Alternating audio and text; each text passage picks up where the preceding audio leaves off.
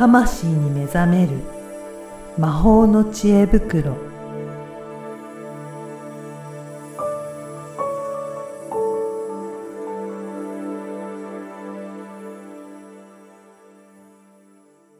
こんにちは、小ラボの岡田です。こんにちは。リアルスピリチュアリスト橋本由美です。ゆみさん、今回もよろしくお願いします。よろしくお願いします。はい。この、ポッドキャストは、本当に音声だけで伝えているメディアですけど、先ほどもね、実はちょっとゆみさんといろいろ、えー収録前にお話ししたんですが、声とか音について、なんかユミさん結構いろいろとね、あのうん考えがあるみたいなので、ぜひ今回はそういった声とか 音についていろいろちょっと教えていただいてもいいですか？はい。うん。えっと、まずは、これ、あの、もう今の時代、声ってすごく大事だよっていうキーワードが一個あります。えーはいはい。うん。で、声、声っていうのはいろんな意味があって、その自分の発信するとかもそうだし、あと、自分の、なんていうのかな、こう、まあ、発信につながるんだけど、うーん、まあ、状態を表すっていうこともあるし、うーん、あと、これまでは、どちらかというと、日本人は特にそうなんですけど、抑圧、思いをね、封じ込める。うん。なんか、少ない言葉で、暗に匂わせるみたいなのとか、なんか直接的な表現っていうよりも、なんか匂わせるみたいな、そういったところの方強いかもしれないですね。ね。あと、はっきり言わないことが良かったりとか、はい。なんか、そういう、抑えるっていうのがあったのが、もう今の時代は逆に、は、発していくことが重要に、時代的にもなっていて、はい。うん。で、その、声っていうのは本当に、こう、私はアカシックリーディングをするときに、うん。あの、よく生まれた時のお名前とうん。生年月日を声に出して言ってくださいって言います。うんで、これの、で、私その時何やってるかっていうと、あの別に、ん名前と生年月日の数字よりも、うん。それも大事なんですけど、うん。それよりもその人が発した音がすごく大事で。へえ。だから生年月日はね、あの、音の後に数字で、うんなあの質問によって、ど、どのポイントかなって、その、例えばね、前世とかになってくると、はい。えこの生まれの人のっていうので見ていったりするから、その時は数字が大事になったりもあるんですけど、大概はやっぱね、こ声、その人の音なんですよね。そうなんですね。うんが、すごく情報として、はい。めちゃくちゃ情報量がああって。で、あの、まあ、何が言いたいかっていうと、声はその人をうん。赤裸々に表してる。へえ。そうなんだ。ただ。それぐらい声の中にはいろいろ情報が詰まってるっていうことなんですね。詰まってます、詰まってます。うんうんでね、体はこう、楽器と同じで、体を震わせて、え振動させて、で、うん空気を伝わうって、相手に伝わっていくので、うんこのね、ポッドキャストだと、多分いろんな部分がカットされてるから、はい。そんなに細かく伝わってないかもうん。しれないが、でもなんかその人となりってすごい伝わるじゃないですか。うんたそうですよね。私もいろいろ発信して思うのは、結構聞いてる方がいろいろ想像していただいて、直接こうやってお会いした時も、結構そのイメージに近いっていう方の方が多い気はしますね。だからやっぱりなんか感じ取ってるのかなっていうのは、うん。うん思いますけどね。うん。やっぱこう、なんかね、日本人はその、虫の音色とか、うん。その自然界にある音を言語というかね、会話というかね、うん、そういうふうに受け取れるセンスが、これあるんですけど、うん。これがね、世界を、でも日本が唯一らしいであす。、そうなんですね。うんうん、へそう。だあの、世界の人からすると、虫の声はただの雑音みーたいな。あ ただの鳴ってるみたいな感じなんだけど、日本人は、ああ、スズムシの声が聞こえるみたいにー言うじゃないですか。うん泣いてるっていうじゃないですか。うん、そうですね。なってるじゃないんですうん、よね。うん。そそのね、センスが日本人にはなんか独特であって、はい。だから特にやっぱりそこも含まれるんだと思うんですよね。うん。音に出てない音もうん。体で受け取ってるし、うん耳では受け取っていて、ね、うんあの、音っていうと、まあ、振動とか波動とかだから、体で感じる部分もあるっていうことですかね。そうです、そうです。うんだからね、耳が聞こえない人でも振動は皮膚で感じているから、うん。うん、多分聞こえないからって笑いながら悪口言っても多分伝わる。うん。だからそこが、その、乗ってるわけですよね、振動に。そうそうそうそう、うん繊細にね。うん。で、やっぱり、そのね、見えない方、聞こえない方とかは他の器官がね、うん。発達してたりするわけで、うんで、私たちはね、いろんなものが目に入るし、うんいろんな音が聞こえるから、逆にそのセンスが多分、ちょっと退化気味なんだと思うんですよね。はい。うん。で、まあ、なんていうのかな、声大事っていう言われたから、じゃあボイトレみたいな話になると、実はそれは話し方のトレーニングとか、うん声の出し方のね、トレーニングであって、質のトレーニングではなかったりするわけですよね。その人の本質的な部分は別に声の出し方とはまた別のものっていうことそうです、そうです。うん。出し方も大事なんだけど、うんでも、あの、そう、昔々声診断っていうのをやってた時が、パソコンね、波形を取るっていうのをやってた時があるんですけど、まあ、今もやってる人はいるので、うん。なんか、興味があったら誰か検索していったらいいと思うんだけど、やっぱあれもね、あのーや、やっていて思ったのが、やっぱり話してる間にコロコロ変わるんですよね。波形がね。うん。当たり前だけど。でやっぱり感情とかなり紐づいていて、うん。感情を抑えていたとしても内側にある心の動きが音に出てるんですよ。おー、そうなんですね。うん。で、まあ、それが見え、見える化されるから面白いっていうのはあるんですけど、あの、もうなんか、あれ使わなくても、あ、こ、これいうことかって分かったからいいやって今、うん使ってないわけなんですけどね。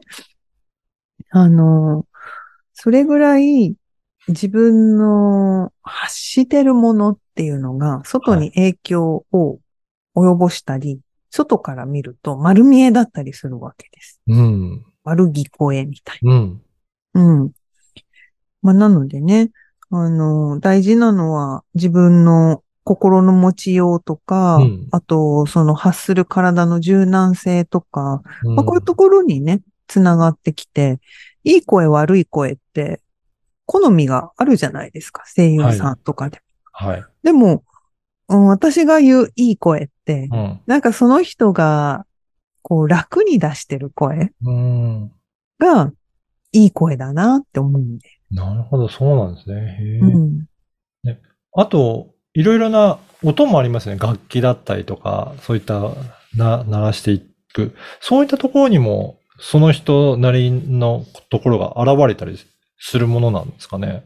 いやー、めちゃくちゃ現れますよ。そうなんですねめちゃくちゃ、うん。あの、前にね、個人的に発見した話なんですけど、はい。あの、割とクラシックとか好きなんですよ。はい。うん。で、クラシックで、こう、有名な人っていろいろいるんだけれども、あの、辻井さんって盲目のピアニストさんいらっしゃるじゃないですか。で、な、私はあんまり弾かれないんですよね。うん。でも、彼のピアノを聴いたら、やっぱり素晴らしいなとうん。思うし、あの、なんだろうな。やっぱりその独特のものがあっていいなって思うんですけど、えっ、と、私がその時になんでそんなに惹かれないんだろうってうん自己分析をした。ああ、はい。で、私は何が好きか、ピアニストだったらホロビッツっていうもう古い方と、現代だとピョートルっていう人がいるんですけど、まあその二人が好きだなと思っていて、うん。何が違うんだろうって思った時に、あの、私自身は音から色とその物語が見える。曲っていうかが好きなんですね。はい。っていうのが分かった、なんか分かったっていうか、ははっきりしたみたいうん。な。で、え辻井さんはまあ見えない方だからってわけじゃないけど、やっぱね、音が純粋で、うんリズムの表現が辻井ん。さんっていう人柄をめちゃくちゃ表しているなと思ってはい。うん。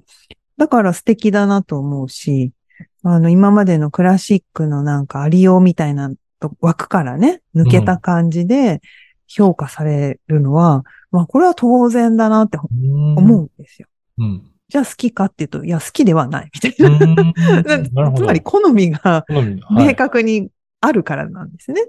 えーうん、素敵だっていう、その評価と自分が好きな、聞いていたい、うん聞いていて自分が心地よく感じるものっていうのが違うだけであって、で、まあ、それで結局ピアノも弾く人によってはい。色が見えやすい人、リズムが非常に、リズムでその人を表現する人、で辻井さんの音には匂いがある。うん。そういう人。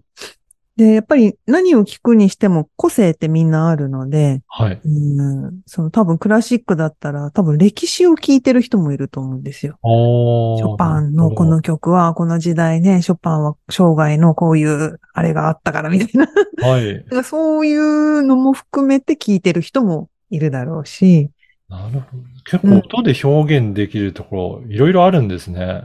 いや、めちゃくちゃあります。だからやっぱ音ってうん、指揮者が変わるだけで、うん。同じオケなのに、うん。全然違うみたいなのあるんうでん。うんす。そまあなんかそういういろんな要素が含まれるからオーケストラって好きなんですけど、はい。あの、本当にね、な、なんだろうな。そうやって自分が好きな音楽っていうのをなんで好きなのかなって探ると、うん自分がこう、心地よく感じる領域っていうのが分かってくるし、はい。うんいいんじゃないかなというか、あの、思ったりもしますね。うん。うん本当そうなんですね。だから、これからの時代、まさに声とか音っていうのが、ますます重要になってくるっていうことなんですね。そうです、そうです。で、それが与える影響も非常に大きいので、うん。何を自分が聞いているか、うん。その周波数、あの、詳しい人だとね、その、えっ、と、なんだっけ。あ、ちょっと、ど忘れしちゃった。純正率と普通のね、あの、あの、調整する音と、はい。うん、ヘルツが違うんですよへね。え。で、まあ、その辺もね、なんか、あの、結局、どっちがいい悪いっていうふうに、うん、思う人もいるんですけど、うん、まあ、それはそれとして、うん。うん。うん、自分が心地いい音っていうのをやっぱり探るうん。っていうのは、うん、やっぱ自分を知るっていうかね、えっ、と、なん、先週とかその前とかはい。話したような、自分はどうありたいかっていうのにもつながるし、うん。あと、うんと、影響を受けるっていうことがあるので、なりたい自分にならせてくれる音楽をチョイスすると、そのモチベーションっていうか、その周波数に自分が調整されていくので、うん。でそういう使い方もできる。んですよね。あの、音楽療法とかなんかが、まさにそういう感じなんですけど、うん。なんか、やっぱりそういったものもいろいろ活用していきながら、うん。だから、ユミさんのね、セッションとかでも、結構音を使ったりとかも、ね、されてらっしゃいますもんね。そうですね。あの、うん今ね、シンギングボールで体の施術はやってないんですけど、瞑想とかでね、使ったりもしますが、やっぱりあの、音っていうのはね、その脳波にも影響していくので、うんあの、音を聞かせて、えーお音じゃなくてもその脳波の周波数を変えることによってうつ病を軽減する研究とか、まあ、実際そういう機会があったりとかあるん。ですね。うん。で、それは音でもできるわけなんですよね。はい。あの、ある一定のその、まあ、なんとかヘルツっていううん周波数の音を、うん聞かせることによって脳の中でその動きが変化するので、うん。うんと、なんていうの、いろんなビジョンが見えたりとか、うん。と、それこそその、凝り固ま、あ、なんだっけな、今ね、認知症に役立つかもみたいな話とかもあったりして。そういうのもあるんですね。うん、実際そういう、あいしうん市販で売られてるなんかね、スピーカーとかも出てきたりしてますよ。なんだっけな、る 40Hz かなんかが混ざっていると。うん。なんかその認知症に効果がある？うん。可能性がある？ちょっとそこ詳しくはないからあれなんですけどね。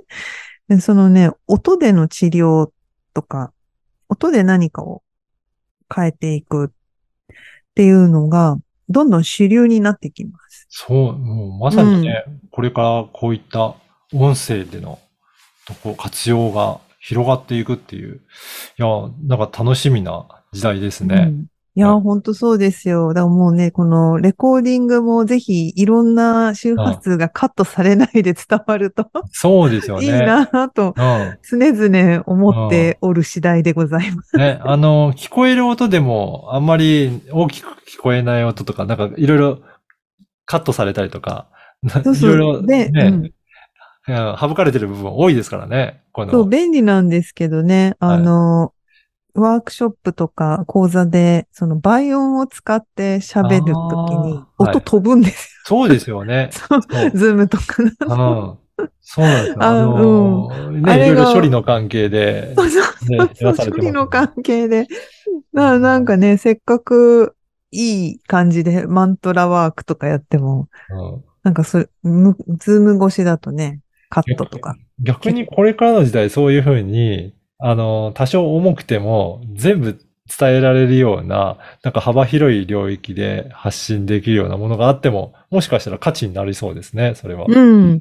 ね、なんかね、スピーカー業界とかまさにそうですよね。はいあの、はいまさに今ここでクラシックを聴いてるかのような配置と空間と、ね ね、なんか全部が計算されて何千万みたいな。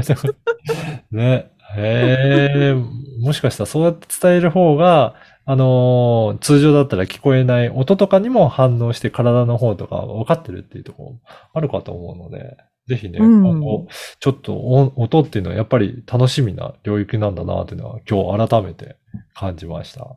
いや、本当本当音って面白いですよ。うんななんかね、英語の先生が来てくれた、はい多分十何回目ぐらいの放送の時にね、なんか下の位置がとかいういろんな話してたけど。そうですよね。そこも、やっぱり、あの、海外、英語とかの発音と日本語の発音で、なんか使わないようなね、音とかあるから、そうするとやっぱり違うんだなってのありますよね。そうですね。やっぱね、この母、母音だ。母音をね、使ってるのが日本と何カ国かぐらいなんですよね。ね。やっぱこれは体とか考え方とかにはい。めちゃくちゃ影響して。いて、うんほんとそういうのね、面白いですよ。ね、そういったね、音声でいろいろありますけど、ユミさんのこの講座も音声でね、やってるようなトレーニングとか、そういったところもね、ありますよね。